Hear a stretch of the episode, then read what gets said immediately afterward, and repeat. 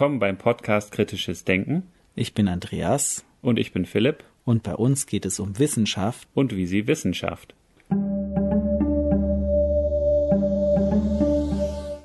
In der heutigen Episode sprechen wir mit Bernd Fleißner. Bernd Fleißner absolvierte 1981 eine Ausbildung zum Kellner in Stuttgart. Anschließend folgte er einem Ruf in die USA zur Installations Unlimited. Seine theologischen Studien führten ihn an die Bibelschule Adelshofen sowie die Freie Theologische Akademie in Gießen. Nach mehreren pastoralen Stationen schloss er 2007 das Studium der Betriebswirtschaftslehre an der Verwaltungs- und Wirtschaftsakademie in Heidenheim ab. Seit 2008 ist er Lehrbeauftragter an verschiedenen Hochschulen mit dem Schwerpunkt betriebliche Kommunikation, Präsentation, Rhetorik.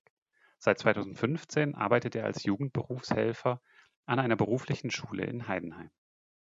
Im April 2020 erschien sein Buch Luftanker, eine kritische Auseinandersetzung mit der evangelikalen Bewegung. Und nun viel Spaß beim Interview.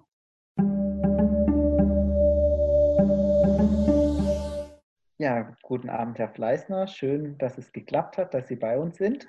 Ich bedanke mich für die Einladung, freue mich auf das Gespräch. Viele Themen, über die wir sprechen möchten. Das eine ist über die Evangelikalen, über den christlichen Glauben allgemein und die Bibel. Und ich denke, da werden sich verschiedene Themen und Fragen ergeben. Wir haben auch ein sehr interessantes Buch geschrieben. Und viele, mir ist es auch so gegangen, haben sich mit dem Thema Evangelikale noch gar nicht so beschäftigt. Wie kann man das griffig beschreiben, definieren? Was ist das eigentlich für eine Gruppierung?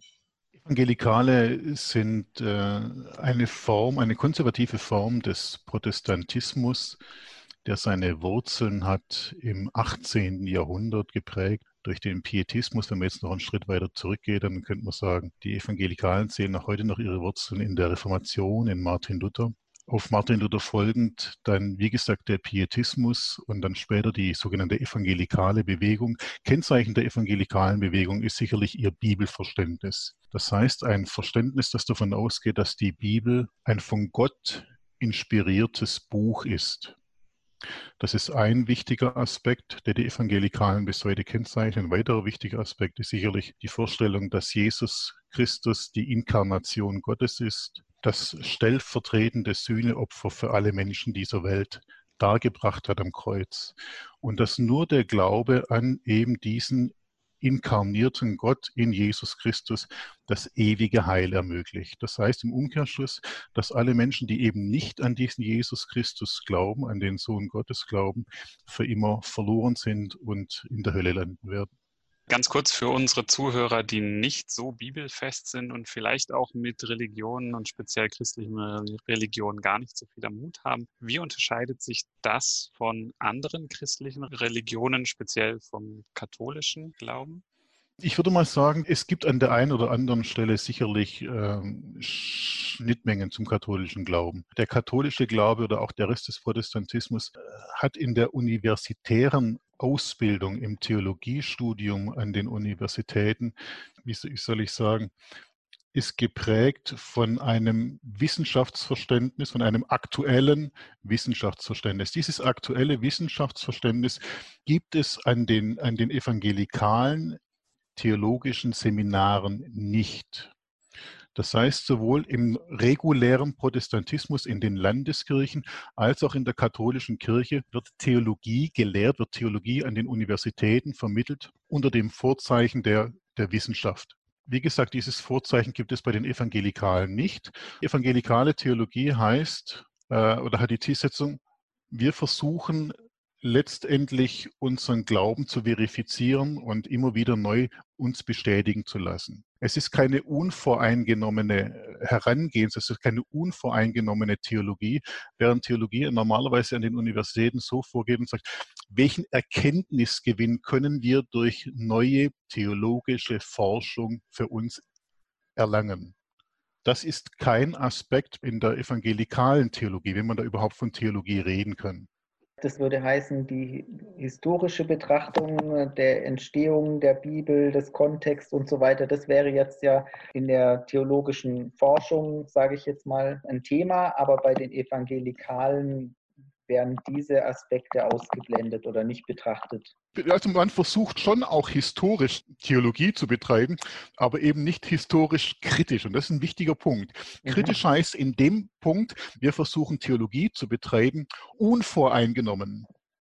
Nicht auf der Grundlage von Glaubenssätzen, die wir schon in die Theologie hineintragen, sondern wir betreiben Theologie auf der Grundlage eines Glaubenssatzes, nämlich, dass die Bibel inspiriert ist. Das ist ja ein Dogma, mhm. das ist ja ein mhm. Glaubenssatz. Mhm. Und mit diesem Glaubenssatz wird Theologie betrieben. Und da ist natürlich keine unvoreingenommene wissenschaftliche, Anführungszeichen, kritische Theologie möglich. Das wird vollkommen ausgeblendet in der sogenannten evangelikalen Theologie. Ich kann mir auch vorstellen, dass die kritische Auseinandersetzung mit der Bibel sowieso zu sehr vielen schwierigen Fragen und Widersprüchen führt, die man vielleicht dadurch auch vermeiden möchte. Absolut. Also Sie haben da natürlich auch ja, Sie haben da natürlich auch ein fantastisches Argument, ja. Wenn es eben zu solchen kritischen Themen kommt, seien das jetzt ganz aktuell geschlechtliche Rollenbilder zum Beispiel, die Frage teilweise auch der Gewalt, das, was, sie, was ja auch teilweise in dem Buch thematisiert wird, oder auch die Frage des Umgangs mit anderen Religionen. Wie tolerant bzw. intolerant sehen wir, verstehen wir andere Religionen? Das Christentum und vor allem die, sagen wir, die Evangelikalen haben schon einen ganz klaren, exklusiven Wahrheitsanspruch. Einen ganz klaren, exklusiven Wahrheitsanspruch. Und der wird auch nicht diskutiert. Der steht außerhalb jeglicher Diskussion. Das ist aber bei den Katholiken und allgemein in der evangelischen Kirche ist das doch auch der Fall, dass ein Wahrheitsanspruch besteht. Das wird in der Landeskirche so nicht mehr gesehen. Mhm. Die Landeskirche ist, wie gesagt, doch sehr stark geprägt von der von der entsprechenden kritischen Theologie, die jetzt nicht unbedingt nur auf der Grundlage von Glaubenssätzen, von Dogmen mhm. betrieben wird und geforscht wird, sondern wo man gesagt hat, okay, wir müssen die Schriften historisch kritisch betrachten und wir wollen schauen, in welchem Kontext sind denn bestimmte alttestamentliche oder neutestamentliche Bücher und Schriften entstanden, wie war denn der zeitgenössische Hintergrund. Und da ist ja ganz interessant, äh, was das Neue Testament anbelangt, die sozialgeschichtliche Exegese, auf die dann auch teilweise eingegangen wird. Und das ist bei den Evangelikalen, wird das ausgeblendet. Und deswegen geht man aber in der Landeskirche, in der klassischen gegenwärtigen Theologie, hat man diesen Wahrheitsanspruch so nicht mehr wenn Sie mal schauen, jetzt war mhm. vor, einiger Zeit war Ostern, da wird dieser evangelikale, wichtige evangelikale Dogma der Auferstehung Jesu Christi aus den Toten, wird so nicht mehr thematisiert. Da würde man sich nicht auf eine große Diskussion einlassen. Das ist überhaupt, das ist überhaupt gar kein Thema. Wir haben jetzt schon angefangen zu sprechen über die evangelikale Bewegung und wir haben es in der Einleitung kurz erwähnt, aber vielleicht können Sie mal aus Ihrer persönlichen Warte schildern, wie Sie damit zu tun haben mit der evangelikalen Bewegung, wie Sie dahin kamen und, und was so die Beweggründe waren, weil Sie schreiben in Ihrem Buch, ihre Eltern, der Vater hatte mit der Kirche gar nichts am Hut, die Mutter war eher so sonntags mal in die Kirche, aber auch nicht besonders gläubig, so gelebt im Alltag. Was waren da die Beweggründe, sich dieser doch sehr konservativen Denkrichtung anzuschließen? Was waren die Anreize oder wo waren die Türen offen?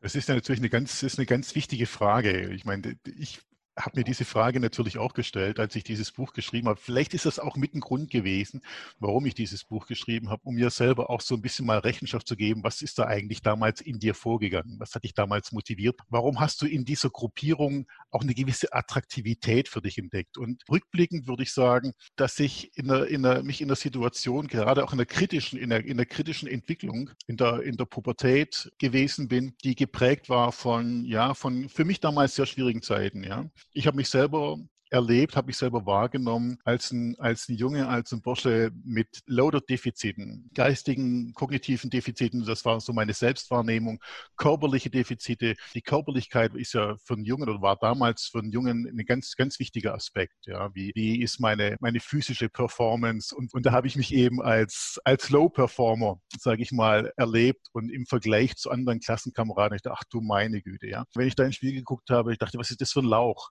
Und bin dann durch einen Klassenkameraden auf diese konservative christliche Gruppierung aufmerksam geworden und habe da so etwas erlebt, wie Anerkennung, wie Wertschätzung und auch wie, ja, ein Stück weit Geborgenheit und vor allem Zugehörigkeit. Was mich damals teilweise auch beschäftigt hat, war die Frage, Mensch, wie ist denn das, komme ich in den Himmel, komme ich in eine Hölle? Auch wenn ich jetzt nicht aus einem klassisch christlich sozialisierten Elternhaus gekommen bin, war das für mich, warum auch immer, ein Thema.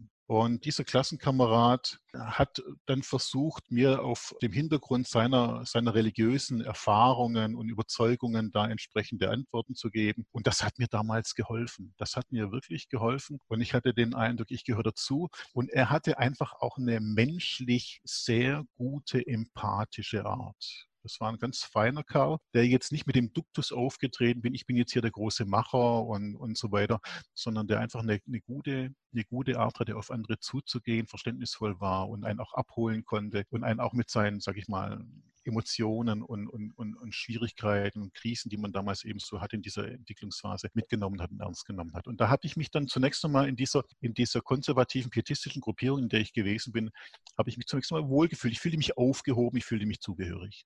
Das klingt ja nach sehr menschlichen Bedürfnissen, die da eigentlich angesprochen und gestillt werden. Und Definitiv. jeder von uns ab einem gewissen Alter war schon mal in der Pubertät und erinnert sich vielleicht dran, dass man da auf der Suche ist, dass man auch im persönlichen Umfeld auf der Suche nach Werten ist, Fragen beantwortet haben will. Manche stellen sich früh schon existenzielle Fragen. Und da bieten die Religionen ja muss man sagen, auch wenn man jetzt nicht besonders Fan von religiösen Strömungen ist, aber was für Religion spricht, ist ja doch immer auch dieses Zugehörigkeitsgefühl und dass man in einer Community ist, dass man sich aufgehoben fühlt, wie sie gesagt hat, dass man Beachtung findet, dass man wertgeschätzt wird und nicht in krasser Konkurrenz zum Kollegen rechts oder links, sondern dass man miteinander gemeinsame Werte verfolgt das ist ja schon ein recht starkes Motiv. Und Sie haben ja schon auch das, den zweiten Punkt angesprochen, komme ich in den Himmel? Wenn ich mir denke, was ist, wenn ich in den Himmel komme? Was bedeutet das? Was bedeutet das für mein, für mein Leben? Wie soll ich mich verhalten? Und da bietet die Religion ja auch wieder eine Antwort an für einen Verhaltenskodex, der zu dem Ergebnis führt, ja, ich komme in den Himmel.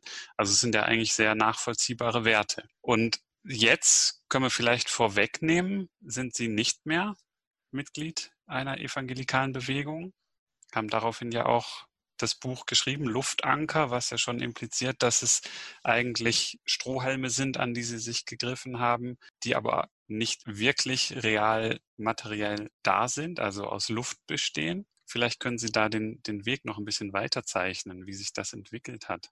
Ich hatte dann so die, die diese klassische pietistisch-evangelikal, dieses klassisch pietistische evangelikale Bekehrungserlebnis. Das ist ja ganz wichtig. Das gehört einfach mit dazu. Äh, habe dann natürlich aber auch gemerkt, ja gut, die Welt ist die gleiche. Ja, ich habe mich zwar bekehrt, aber die Welt ist die gleiche und nicht nur die Welt ist die gleiche. Auch nach meiner Bekehrung war ich der gleiche.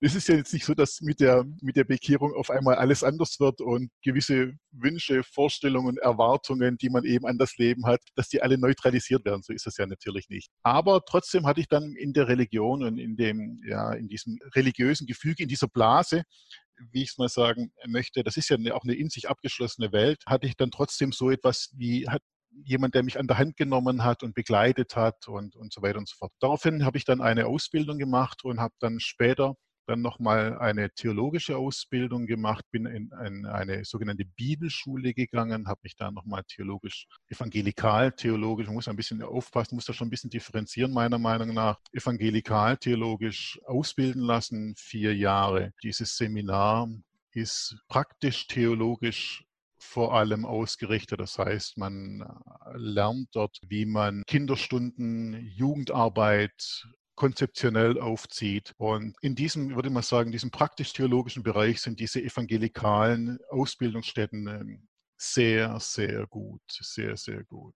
Der theologisch-theoretische Unterbau fehlt meiner Meinung nach vollkommen, auf den wird nicht großartig eingegangen, wenn dann eben nur unter diesem Glaubensvorbehalt. Aber was den, was den praktisch-theologischen Teil anbelangt, bekommt man da sehr viel Rüstzeug mit und habe ich auch sehr viel mitbekommen, auch was, was praktisch-theologische Sachen anbelangt, wie Homiletik, das heißt Predigtlehre, wie ich einen Vortrag einigermaßen zielführend strukturiere, aufbaue und diese ganzen Dinge. Das war, das war sicherlich sehr gut, was die praktische Geschichte anbelangt. Wie gesagt, was das Theologische anbelangt, war das, konnte man das knicken. Danach war ich dann in der Landeskirche tätig in Oberfranken bei einer Kirchengemeinde, die entsprechend auch theologisch konservativ geprägt war und ähm, bin da, da fünf Jahre schwerpunktmäßig war für die Jugendarbeit zuständig. Nach diesen fünf Jahren habe ich dann gemerkt, Mensch, was die Theologie anbelangt, bist du noch ein bisschen unterbelichtet und bin dann danach nochmal zwei Jahre an eine evangelikale Akademie gegangen in Gießen, die, was das Evangelik oder was das theologische Niveau innerhalb des, der evangelikalen, des evangelikalen Spektrums anbelangt, noch das höchste Niveau hatte. Die allerdings auch für sich reklamiert hat, wir sind bibeltreu. Bibeltreu heißt, die Bibel ist uneingeschränkt göttlich inspiriert und da gibt es auch gar nichts dran zu rütteln, aber man hat versucht, dann trotzdem noch, was das theologische Niveau anbelangt, das Ganze auf einem etwas höheren Niveau aufzuziehen. Habe dann da auch nochmal Griechisch gelernt. Das alte oder Entschuldigung, das Neue Testament ist ja in Altgriechisch, Koine-Griechisch geschrieben, damit ich das zumindest mal lesen kann und verstehen kann und dann auch übersetzen kann und nicht nur auf fertige Übersetzungen angewiesen bin. Und das war dann schon mal ganz hilfreich. Nach dieser Zeit, nach diesen zwei Jahren theologische Fortbildung, wie ich es mal nennen würde, bin ich dann zurückgegangen nach Baden-Württemberg und war dann in einer pietistischen Gemeinschaft zehn Jahre als Pastor tätig.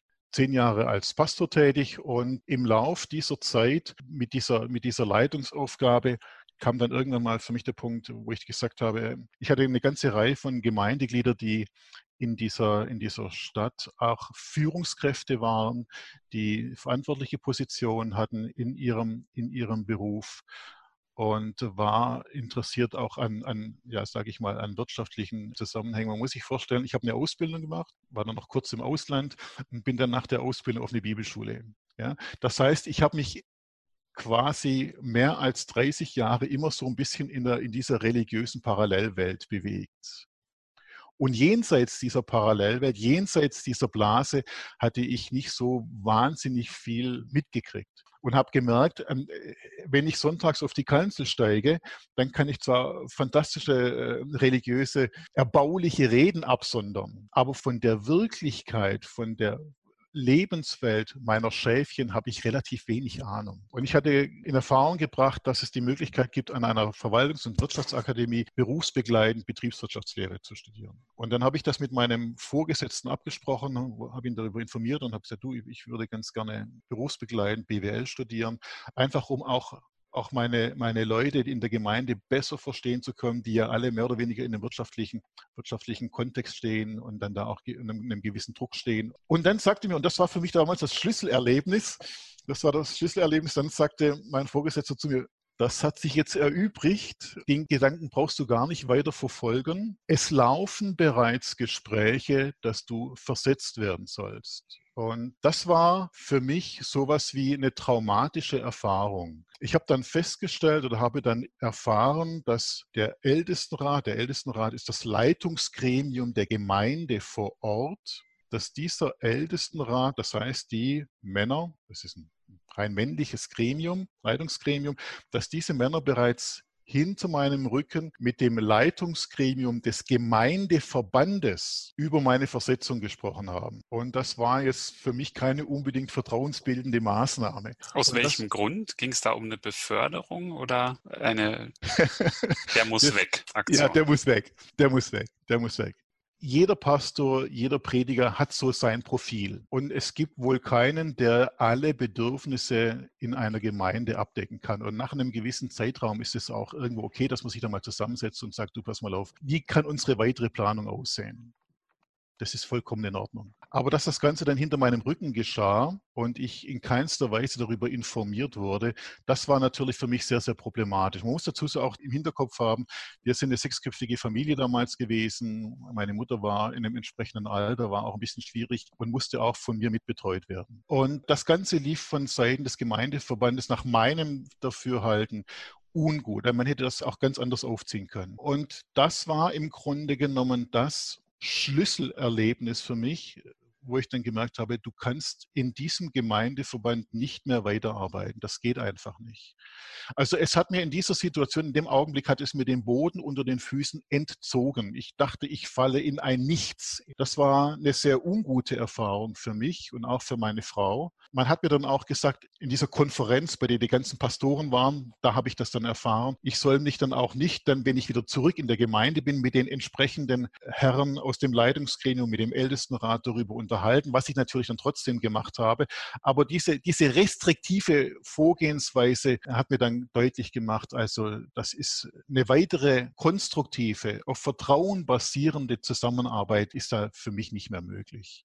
Das war aber sehr wichtig für mich. Das war insofern wichtig für mich, diese sehr, sehr unangenehme Erfahrung, damit ich auf der sozialen Ebene Abstand bekomme, damit ich Abstand bekomme zu der ganzen Blase.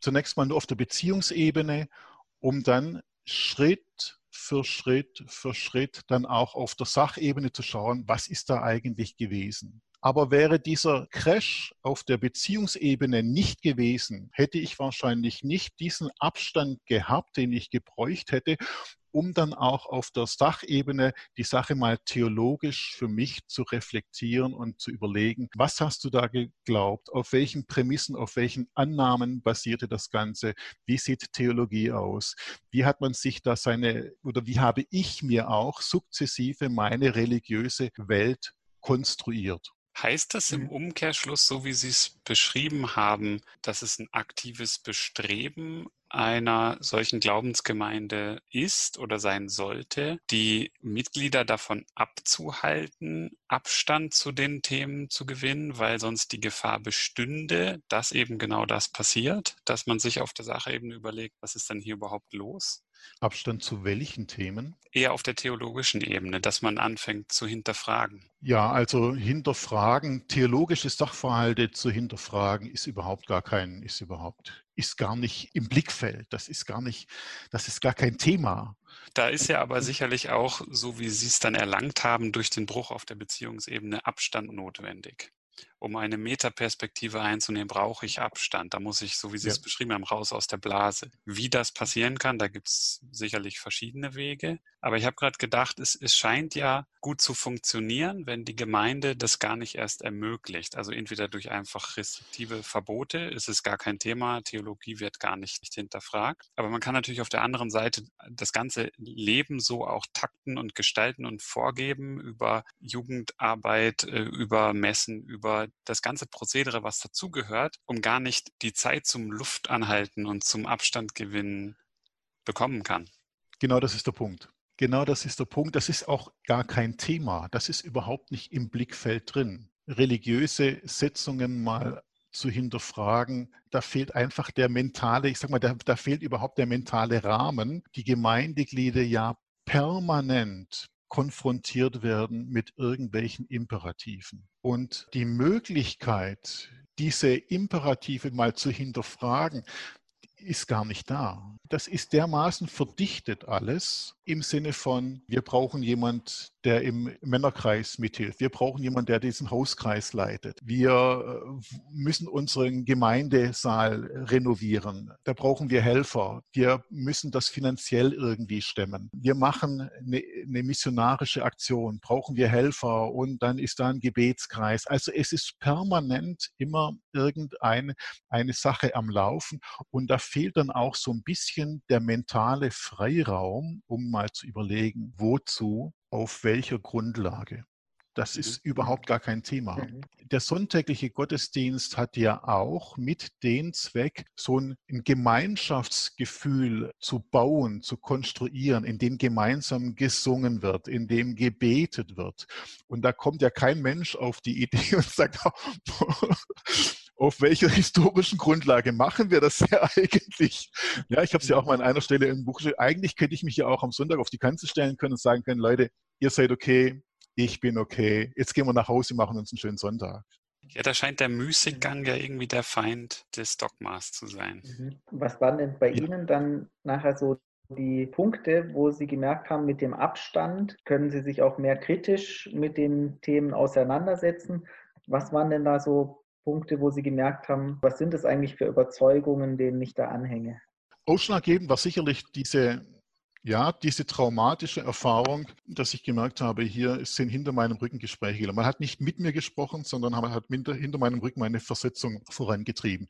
Das ist das Schlüsselerlebnis gewesen, schlechthin für mich und dann auch für, mhm. Für meine Frau. Und dann war für mich, was die Aufarbeitung auf der Sachebene anbelangt, war für mich sicherlich sehr hilfreich ein, ein Buch des Theologen Tyson, der die neutestamentlichen Schriften dann nochmal auf auf der Ebene der sozialgeschichtlichen Exegese aufgearbeitet hat. Und davon, von der Lektüre seiner Bücher habe ich sehr profitiert, muss ich sagen. Und im Grunde genommen habe ich da diese Information gefunden, die ich wahrscheinlich schon vor 30, 40 Jahren gesucht habe.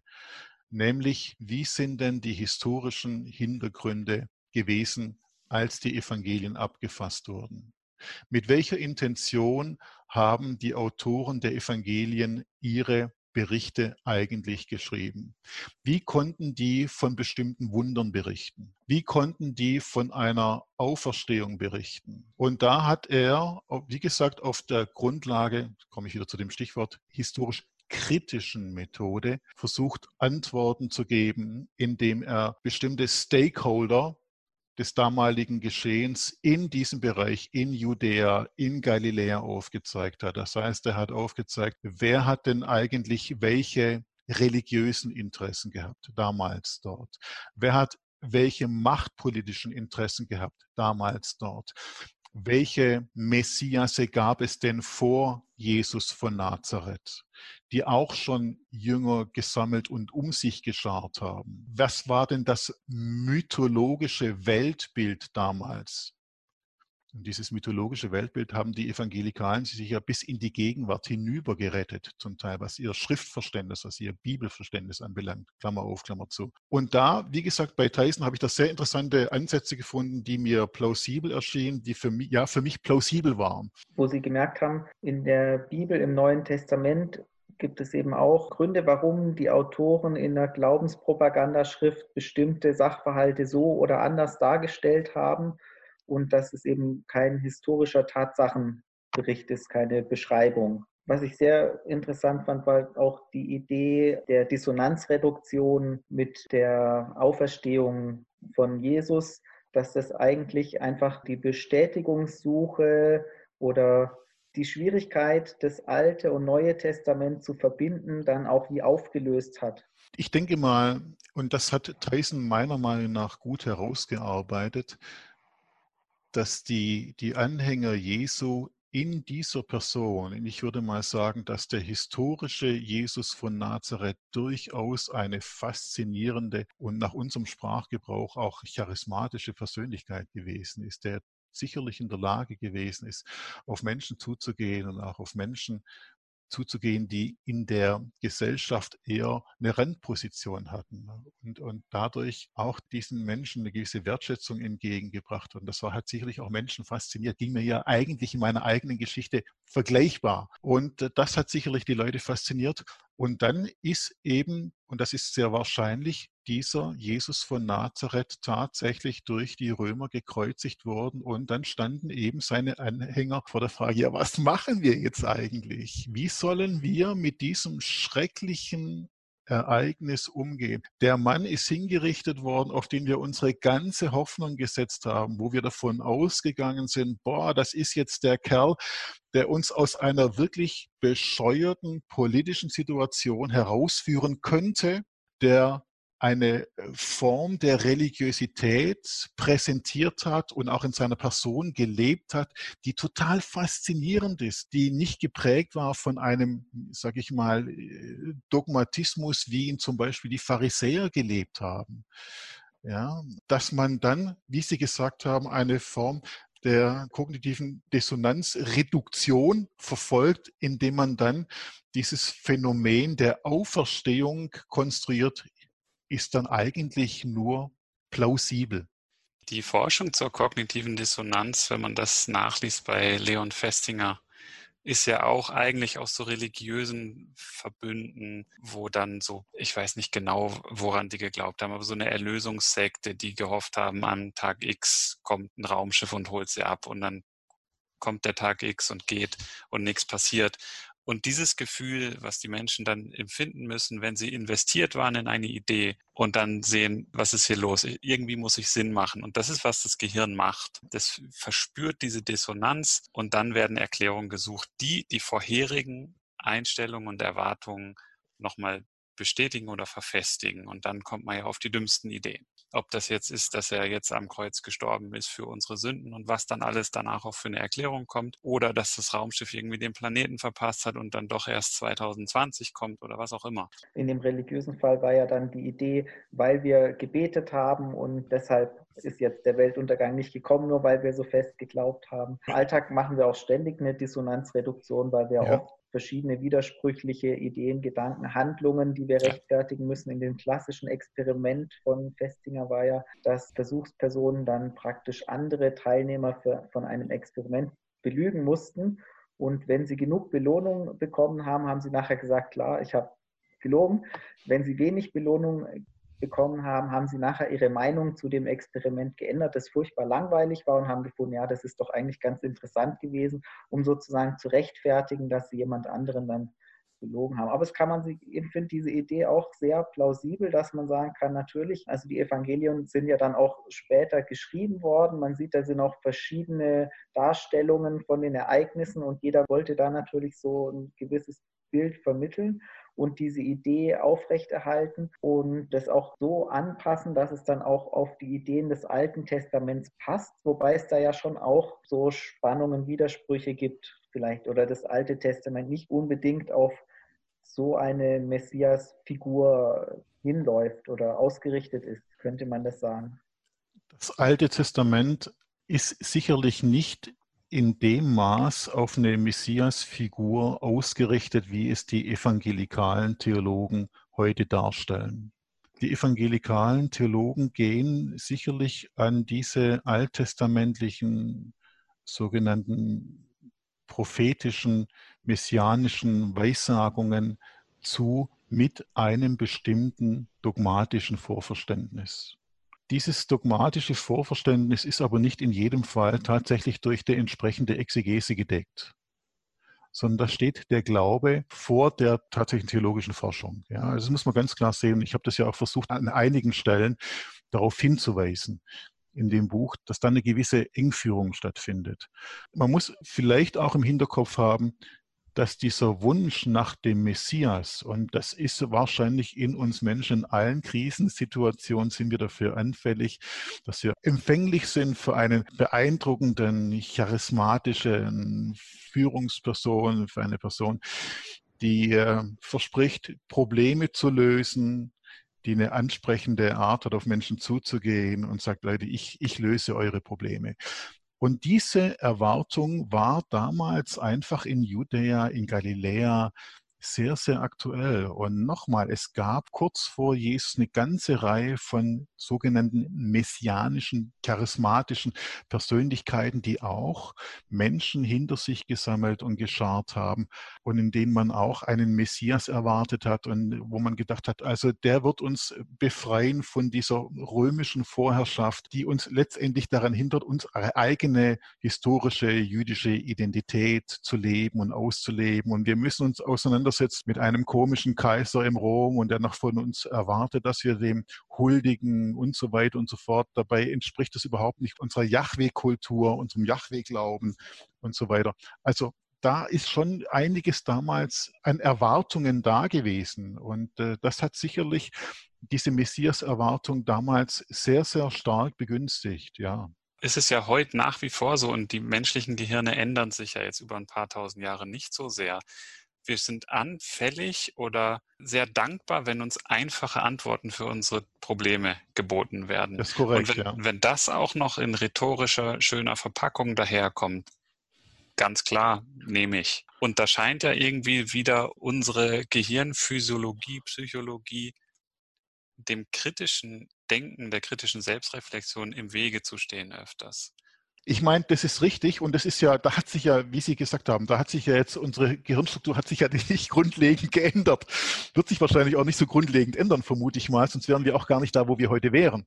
Und darin liegt ja auch ein Stück weit die Aktualität des ganzen Themas. Deswegen haben die Evangelikalen bis heute finden Evangelikale bis heute doch einen relativ großen Zuspruch. Nur eben nicht mehr in dieser klassischen, traditionellen Form, sondern es sind diese ganz neuen, diese ganz neuen evangelikalen Freikirchen, die äh, ganz neu gegründet werden, die äh, eben auf komplexe Fragestellungen und die Fragestellungen sind ja heute wahrscheinlich noch komplexer wie vor 2000 Jahren. Wir haben ja eben andere, wir stehen vor anderen Herausforderungen. Sicherlich nicht, dass wir in, in Rom in irgendeinem Kaiser huldigen müssen, der uns unserer Identität beraubt oder was weiß ich wie. Aber wir stehen vor anderen komplexen Fragestellungen, was Geschlechterrollen anbelangt was sexuelle Präferenzen anbelangt, was den Umgang mit anderen Kulturen in unserem Land anbelangt, was das religiöse Spektrum anbelangt. Das geht von bis. Und das in, in, in relativ kurzer Zeit, ich würde mal sagen, was sich da in den letzten 30, 40 Jahren verändert hat in unserem Land, stellt eben sehr viele Leute vor enorme Herausforderungen, verunsichert Menschen auf eine ganz enorme Art und Weise. So, und jetzt gehen sie in eine evangelikale Gemeinde. Sie gehen sonntags in einen Gottesdienst und dann wird erstmal gesungen, eine knappe Stunde gesungen. Eingängige Lieder mit zeitgenössischer Musik, die ein ganz tolles, ein ungeheures Zusammenhörigkeitsgefühl schafft, ein Wir-Gefühl schafft, wo alles das, was mich sonst die ganze Woche lang nervt und was mir auf den Zeiger geht, wirklich ausgeblendet wird.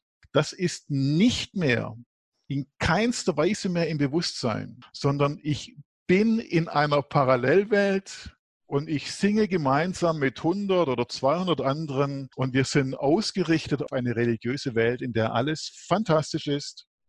Da gibt es einen Gott, der uns alle lieb hat und da gibt es ein Buch, das uns Antworten gibt auf alle Fragen dieser Welt.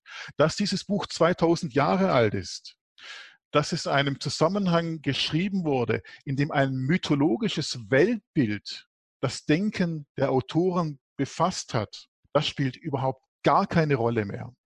Und das lässt, das ist die Frage auch von vorhin gewesen, das lässt auch ein kritisches Denken in diesem Zusammenhang überhaupt gar nicht zu. Ja?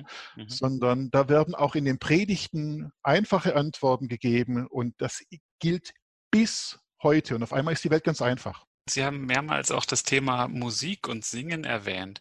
Und da habe ich dann auch die ganze Zeit drüber nachgedacht oder mehrmals kam mir der Gedanke, ja beim Singen, wenn ich ein Lied höre, dann gibt es ja auch Songtexte dazu. Wenn ich aber eine Predigt höre oder einfach jemand mir etwas erzählt, dann liegt der Fokus bei der Musik, beim Gesang ja gar nicht primär auf dem Textinhalt, sondern auf der eingängigen Melodie oder das Zusammensingen oder was. Vielleicht führt das ja sogar noch mehr dazu, dass das kritische Auseinandersetzen mit den Songtexten, die ja im Refrain immer und immer wiederkehren. Sie haben das geschrieben, 86 Mal die gleiche Phrase im Lied. Wenn ich das aber singe, dann geht es ja eher um die Musik, um das Zusammenmusizieren, gar nicht um den Text. Das ist, man könnte es Gehirnwäsche nennen, aber es, es geht darum, den kognitiven Apparat eigentlich wie abzulenken, dass er sich mit der schönen Musik beschäftigt und nicht mit dem Inhalt, der da transportiert wird. Mit Sicherheit, mit Sicherheit. Und da hat auch in, in, den letzten Jahrzehnten hat da ein Wandel stattgefunden. In den, in den Gottesdiensten vor 300 Jahren ungefähr hat man sicherlich noch auf die, auf die Texte einen ganz anderen Wert gelegt und waren die Texte sicherlich auch noch wesentlich anspruchsvoller differenzierter und da war auch nicht alles Friede, Freude, Eierkuchen, wie das in den Liedern heute ist, in den, in den Gottesdiensten. Aber wie Sie sagen, da geht es tatsächlich nicht darum, den kognitiven Apparat zu forcieren, den kognitiven mhm. Apparat zu aktivieren. Darum geht es nicht, in keinster Weise. Ja, sondern das soll 95 Mal das gleiche religiöse Mantra gesungen werden, bis wir dann alle, gehen Sie in den Fußballstadion, erleben Sie mhm. genau das Gleiche. Genau, genau. Das gleiche Phänomen. Ja, und jedes Mal, wenn man es sieht und hört, macht man nochmal eine Kopie in seinem Gehirn und jedes Mal, wenn man sieht und hört, macht man nochmal eine Kopie in seinem Gehirn. Und so. Was ich auch interessant fand, ist, was mit dem Thema kritisches Denken auch nochmal in Verbindung steht, dass ja dann oft auch Alltagserfahrungen als Gotteserfahrungen beispielhaft herangezogen werden. Mir ist heute dies und jenes passiert und dann hat mir Gott geholfen. Und das ist jetzt meine Erfahrung, die mir bestätigt, ja, Gott ist in meinem Leben, so ungefähr, oder? Das ist ein ganz wichtiger Aspekt der kognitiven Konstruktion. Mhm. Das ist ein ganz, ganz wichtiger Aspekt. Wir hatten auch auf dem Seminar, auf dem ich gewesen bin, da gab es an jedem Samstag die sogenannte Lob- und Dankstunde. Und da konnte dann jeder so seine religiösen Erfahrungen beitragen. Und das ist ganz genau der Punkt. Das ist ganz genau dieser Punkt. Das heißt, ich interpretiere meinen Alltag in diesen Deute-Rahmen, in diesem, in diesem Muster Gott steckt hinter allen möglichen Ereignissen. Ja? Und durch die Beispiele, die ich von den anderen höre, wird natürlich auch meine religiöse Wirklichkeit, die auf bestimmten Annahmen beruft, vertieft und vor allem bestätigt. Aha, er hat das mit Gott erlebt. Im Grunde genommen, was Vergleichbares habe ich ja auch erlebt. Wow, Gott lebt. Gott erhört mein Gebet. Schwierig wird es dann natürlich nur, wenn Gott mein Gebet eben nicht erhört. Ja? Und dann wird aber nicht an Gott angesetzt, sondern dann muss ich bei mir ansetzen und muss überlegen, was habe ich denn jetzt eigentlich falsch gemacht? Ist da Sünde in meinem Leben? Habe ich nicht richtig geglaubt? War das Gebet vielleicht zu egoistisch und nicht dem Willen Gottes gemäß und diese ganzen Dinge, ja?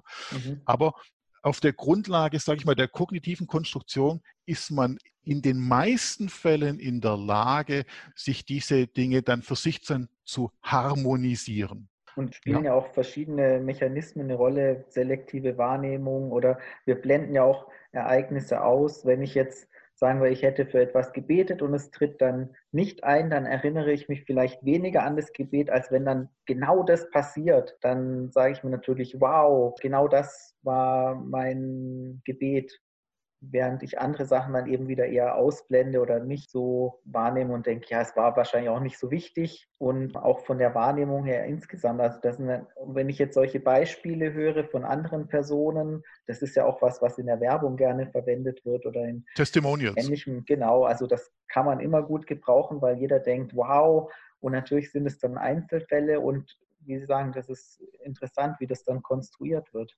Das ist ein ganz, also diese selektive Wahrnehmung ist natürlich gut, das ist ja bei jeder Ideologie so. Aber es ist natürlich auch im evangelikalen Bereich so, dass man sich dann natürlich diese Dinge raussucht. Das beginnt ja schon allein, wenn ich die Bibel lese. Ich lese in der sogenannten stillen Zeit, in dieser, sage ich mal, dieser Zeit der religiösen Selbstauferbauung lese ich einen Bibeltext und lese dann natürlich oder ziehe für mich aus dem Bibeltext, aus einem Abschnitt das raus, was für mich in meiner Situation interessant und hilfreich erscheint. Das ist ja auch eine Form der selektiven Wahrnehmung. Nur nenne ich das als Christ nicht selektive Wahrnehmung, sondern ich benenne es als Wirken des Heiligen Geistes. Der Heilige Geist hat zu mir gesprochen durch diesen mhm. und jenen Bibeltext. Mhm. Und dann ist er natürlich perfekt. Das ist ja dann eine permanente self-fulfilling prophecy.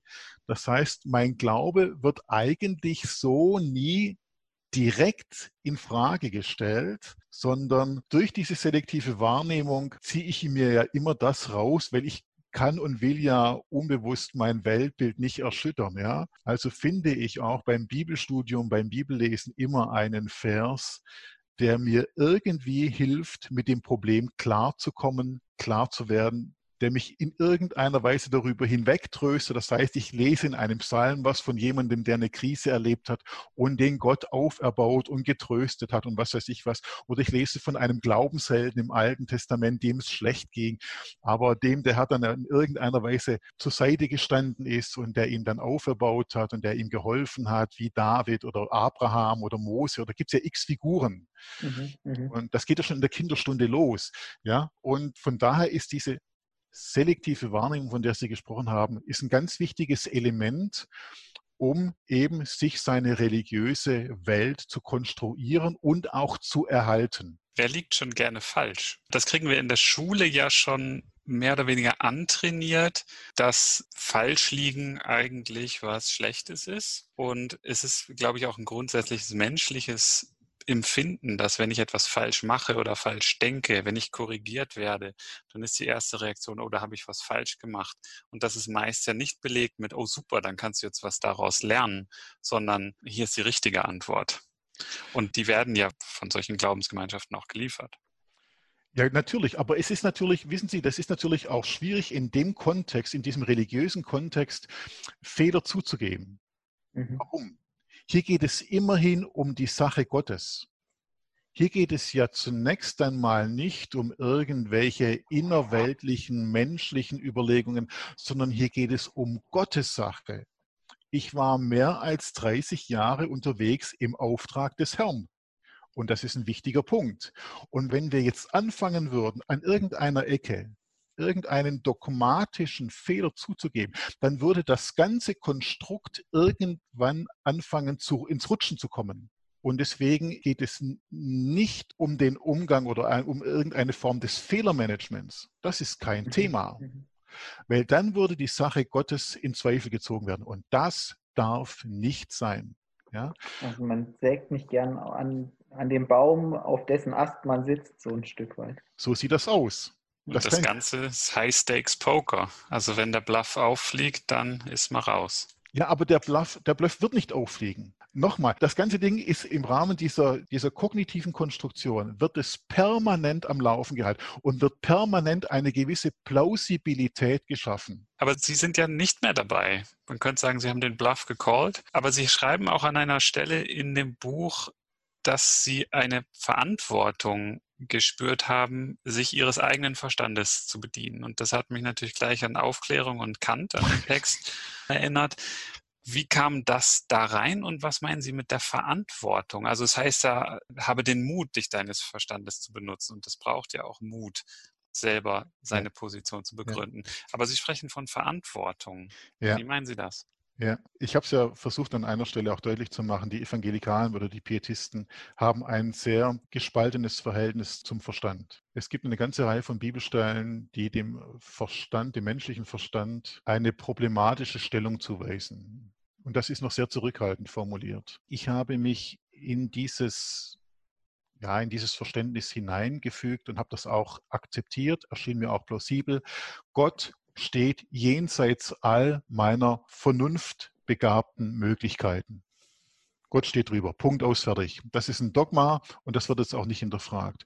Und im Rahmen auch dieses Schreibprozesses habe ich das dann im Grunde genommen auch erst gemerkt, wie ich mich in dieser Zeit in dieses Dogma hineingefunden habe und gesagt und das mehr oder weniger auch vollkommen akzeptiert habe, okay, Gott steht jenseits aller Vernunftmöglichkeiten, aller denkerischen Möglichkeiten. Und deswegen ist auch diese, dieser theologische Ansatz abzulehnen. Und dann war mir dann aber klar, das geht so nicht. Du kannst nicht für den Rest deines Lebens in diesem, in diesem Dualismus leben. Und habe dann auch vers oder versuche, meinen Verstand mit allen seinen Begrenzungen, mit, mit allen Möglichkeiten und Unmöglichkeiten, die diese Autonomie zu geben, die er braucht, um die Welt einigermaßen zu erkennen. Mit allen Grenzen wohlgemerkt. Aber ohne dieses religiöse Dogma, du kannst nicht. Und du darfst das nicht, du darfst sel nicht und du darfst jenes auch nicht weil das wäre Blasphemie.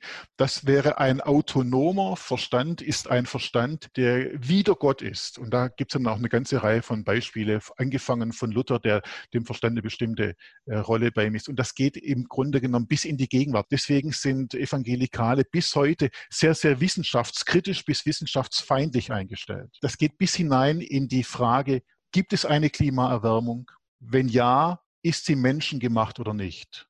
Das geht bis hinein in die Interpretation und das Verständnis der Covid-Pandemie. Ja, dass gesagt wird, Covid, Covid-19 ist eine Strafe Gottes.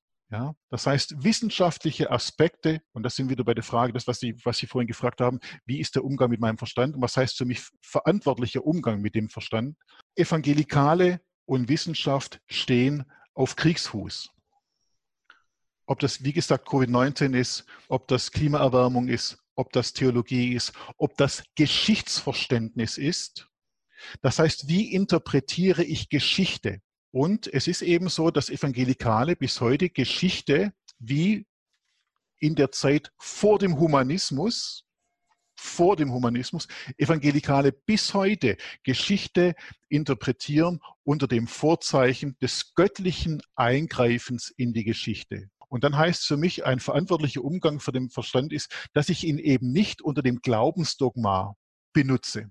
Das zeigt ja auch, weshalb es dann so schwierig ist, auf die Fragen der heutigen Zeit Antworten zu finden, wenn man so ein dogmatisches Denken hat, dass dann eben die Antworten eben auch nicht passen. Die Antworten, und das, ich, ich sehe das ja jetzt auch in den sozialen Medien, wo ich den Eindruck habe, dass das Ganze extremer wird und dass das Ganze mehr und mehr polarisiert, auch bei den Frommen, bei den Evangelikalen. Die Antworten, die sie geben, die sie sich auch selber geben, innerhalb dieser Blase geben, zum Beispiel was die Pandemie anbelangt, sind einfach bizarr sind einfach mhm. bizarr. Also anders kann ich es nicht sagen. Bizarr im Sinne von, wenn ich jetzt hergehe und sage, ich sehe das Coronavirus als eine Strafe Gottes. Es ist eine Strafe, es ist ein Reden Gottes, mit dem Gott uns wieder zur Umkehr führen will. Ja, dann ist das schon eine sehr problematische Geschichte, ein sehr mhm. problematisches Verständnis. Und das können Sie fortführen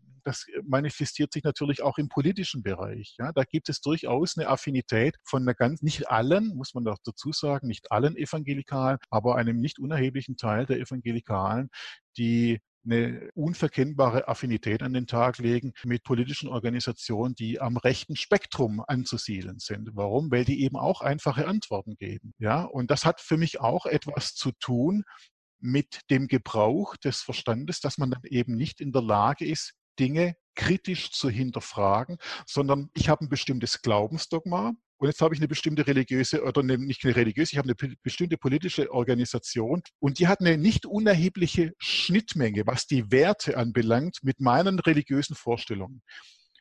Eine politische Gruppierung, meine religiösen, moralischen Vorstellungen, es gibt eine Schnittmenge, also ist natürlich eine unkritische Haltung bei vielen da gegenüber dieser politischen Organisation. Andere, andere Phänomene, die diese politische Organisation dann zum Beispiel mit sich bringen, werden überhaupt nicht kritisch reflektiert. Spielt überhaupt gar keine Rolle. Das heißt, es wird überhaupt nicht reflektiert, welche Rolle haben die Pietisten 1933 gespielt in der jüngeren Kirchengeschichte beim Aufkommen des Nationalsozialismus. Und da waren viele Pietisten, die den größten Führer aller Zeiten mit offenen Armen empfangen haben.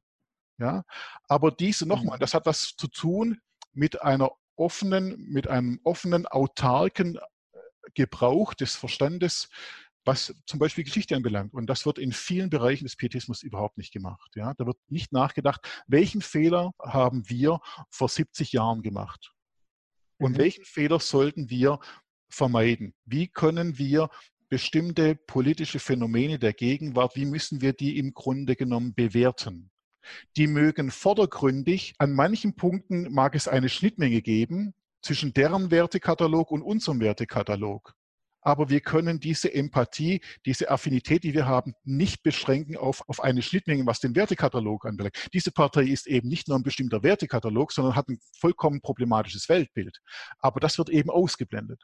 Fleißner, haben Sie heute noch Kontakt zu Ihrer damaligen Gemeinde oder zu den Kolleginnen und Kollegen und haben Sie Feedback bekommen über Ihr Buch und Ihre jetzige, heutige kritische Auseinandersetzung mit der evangelikalen Bewegung? Den Kontakt zur Gemeinde habe ich schon lange nicht mehr. Ich bin ja schon vor, was weiß ich, 15 Jahre, habe ich mich aus dieser äh, evangelikalen Subkultur verabschiedet. Und es hat auch für mich eine Weile gedauert, bis ich dann in der Lage war, mich in literarischer Form mit der ganzen Thematik kritisch auseinanderzusetzen. Also insofern habe ich zu einer Gemeinde keinen Kontakt mehr. Wir sind nach meinem Ausstieg als Pastor wohl noch eine Weile in eine Gemeinde gegangen, aber ich habe dann irgendwann für mich gemerkt, das ist für mich ich kann mich mit diesen Inhalten nicht mehr identifizieren und es ist auch immer das Gleiche. Ja. Es sind immer die gleichen Inhalte, die vermittelt wird. Nur der Text, der Bibeltext, der Predigtext ist ein anderer, aber der, der Inhalt ist, ist, ist austauschbar.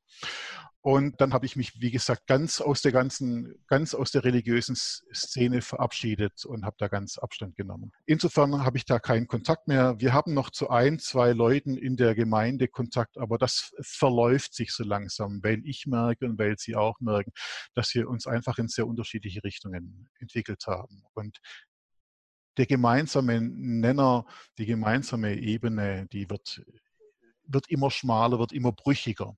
Einen wichtigen Punkt, den Sie vorher noch angesprochen hatten, war diese kritische Auseinandersetzung mit Wissenschaft, wissenschaftlichen Erkenntnissen. Ich denke jetzt auch an Evolutionstheorie und ähnliches, was ja dann in der katholischen, evangelischen, sonstigen Kirche schon auch stattfindet, wo man aber sich schon auch fragen kann, das kann ja auch sehr korrosiv für den Glauben sein, also auch die kritische Auseinandersetzung mit den historischen Hintergründen, sodass ich durchaus auch nachvollziehen kann, wenn man sagt, nee, wir wollen das alles ausblenden und bleiben lieber in unserer Blase, weil wir merken, nein, das wird gefährlich.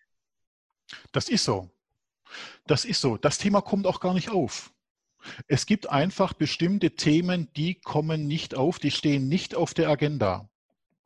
Mhm. Das kann jetzt zum Beispiel, wie Sie es gesagt haben, das Thema Evolution sein.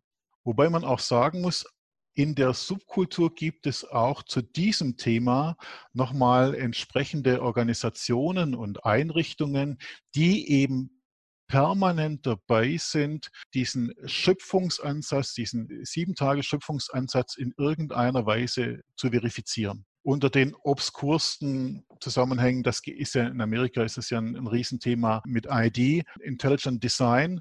Und das gibt es in dem Ausmaß jetzt bei uns nicht. Aber auch da versucht man ja, diesen Schöpfungsgedanken zu verifizieren, um eben, wie Sie gesagt haben, das Glaubensfundament stabil zu halten.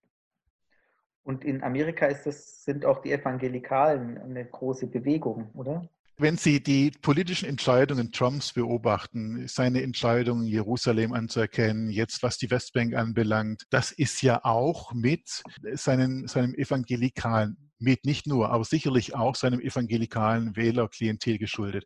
Wenn er bei der Prayer, diese National Prayer Veranstaltung dabei ist und um ihn herum drei, vier prominente Pastoren stehen, die ihn, die, die Hand auf ihn legen und für ihn beten, das hat sowieso in Amerika eine ganz andere Tradition. Trumps Macht oder, oder Präsidentschaft basiert bestimmt auch zu einem guten Teil von, von den evangelikalen Wählern in, in, dem, in diesem Bible Belt und das hängt sich und das spielt ganz viel mit rein. Da spielt sicherlich auch der Aspekt der Bildung mit rein, die politisch gewollt ist, beziehungsweise nicht gewollt ist. Ja, und, aber Trump profitiert davon. Ich kann mir bei Trump selbst als Person nicht vorstellen, dass er irgendwas in so eine Richtung denkt. Ich glaube, dass es eher vom Geld regiert. Aber sein Vizepräsident ist ja wahrscheinlich dann auch kein Zufall, dass der Mike Pence selber auch einer evangelikalen Bewegung. Ja, sehe ich genauso. Ja. Dem kann ich leider nichts hinzufügen. Aber man darf nicht unterschätzen, dass die Evangelikalen hier in Deutschland natürlich auch ihre Fürsprecher hatten und haben. Ja, also wir hatten ja hier mal einen Fraktionsvorsitzenden, der äh, eine nicht unerhebliche Rolle gespielt hat. Der Herr Kauder, also um mal den Namen zu nennen, der Herr Kauder zum Beispiel, oder ganz vor ihm der Herr Waffenschmidt ist ein, äh, war jemand, der der evangelikalen Bewegung zugetan war. Der Herr Beckstein aus Bayern, CSU, ist jemand, der in, in evangelikalen Kreisen präsent ist. Und so gibt es eine ganze Reihe von Politikern, die durchaus eine gewisse Affinität haben zur evangelikalen Bewegung. Ja.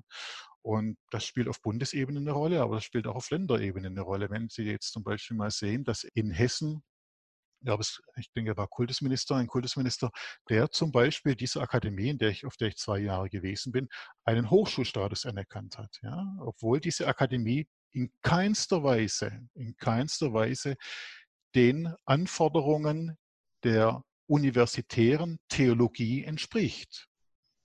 Also mit dem, unserem heutigen Wissenschaftsverständnis hat diese Theologie nichts zu tun. Ja, und das geht aber nur, weil Politiker an bestimmten Stellen sind, die eine gewisse Affinität haben zu den Evangelikalen und sagen, ja, die Evangelikalen Das ist ein Klientel, ein Teil unserer Gesellschaft, die sind wertkonservativ, die werden bestimmt keine Revolution anzetteln und so weiter und so fort. Das sind gute, sind gute Staatsbürger, das sind loyale Staatsbürger. Aber ob das dann tatsächlich immer so ist, das ist noch die, die Frage. Ich habe das ja auch an einer Stelle äh, geschrieben, dass ein Ministerpräsident, der heute noch im Amt ist, zum, zum Jubiläum eines Bibelseminars in Bonn auf YouTube eine Lobrede gehalten hat, wo ich denke, das ist schon sehr, sehr grenzwürdig. Ich bin mir nicht sicher, ob er sich mal im Vorfeld schlau gemacht hat, welche Inhalte in diesem Seminar vermittelt werden.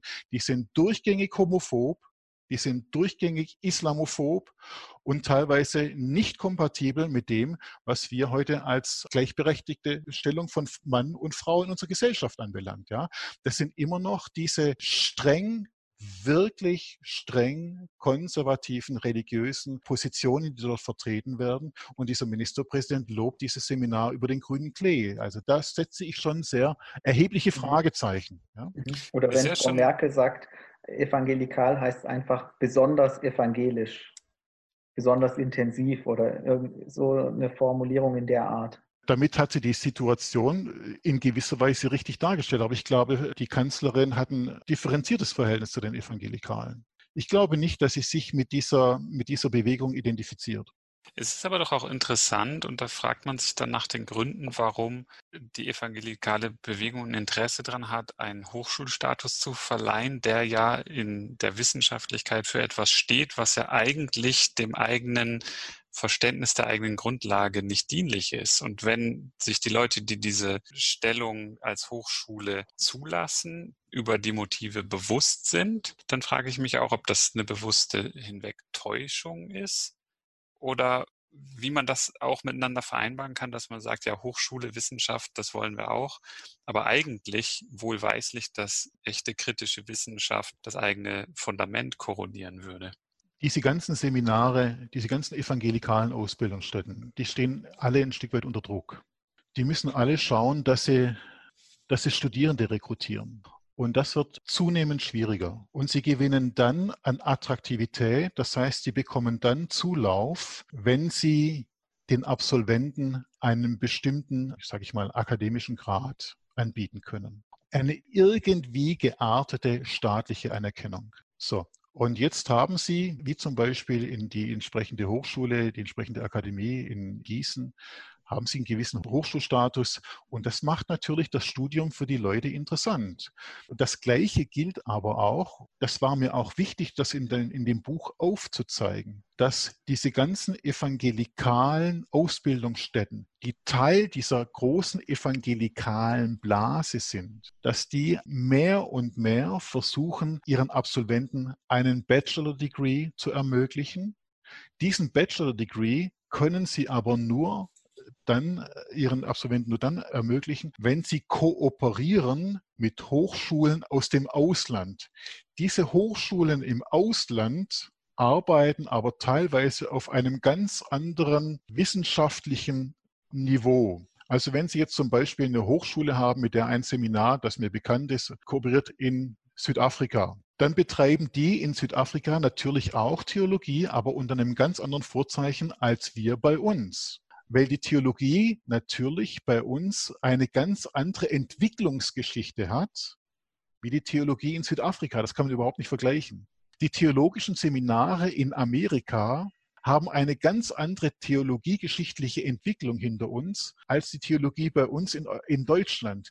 Deutschland ist im Grunde genommen das Mutterland der historisch kritischen Theologie. Reimarus, und das habe ich ja versucht auch aufzuzeigen in dem Buch, Reimarus ist derjenige gewesen, der angefangen hat, die Texte, die biblischen Texte mal genauer zu betrachten und festzustellen im Vergleich der Evangelien, man hat festgestellt, Mensch, da gibt es eine enorme inhaltliche Schnittmenge. Das sind ganze Abschnitte, die sind in dem einen Evangelium identisch mit dem anderen Evangelium. Das heißt, da muss es irgendwelche gleichen Quellen gegeben haben.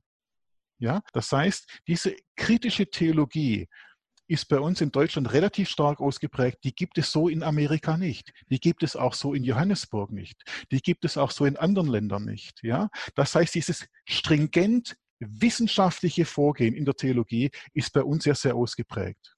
Und deswegen arbeiten diese Seminare in Deutschland nicht mit deutschen Hochschulen zusammen, sondern mit Seminaren in Amerika, in Belgien, in England oder in Südafrika und können dann den Absolventen einen Bachelor Degree anbieten.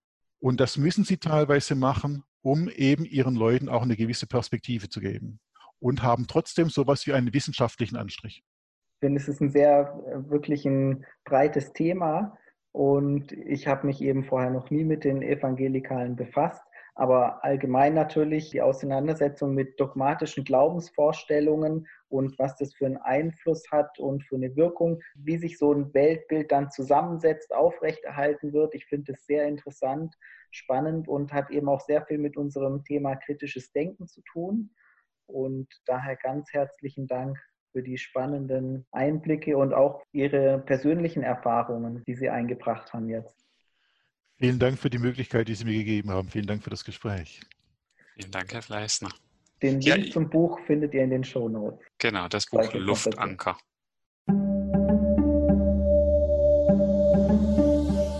Vielen Dank fürs Zuhören. Wenn euch die Episode gefallen hat, dann empfehlt uns gerne weiter und gebt uns eine 5-Sterne-Bewertung auf dem Podcast-Portal eurer Wahl. Folgt uns auf Twitter, liked uns auf Facebook. Wir freuen uns über Kommentare und Feedback von euch. Und Möglichkeiten, den Podcast zu unterstützen, findet ihr auf der Website.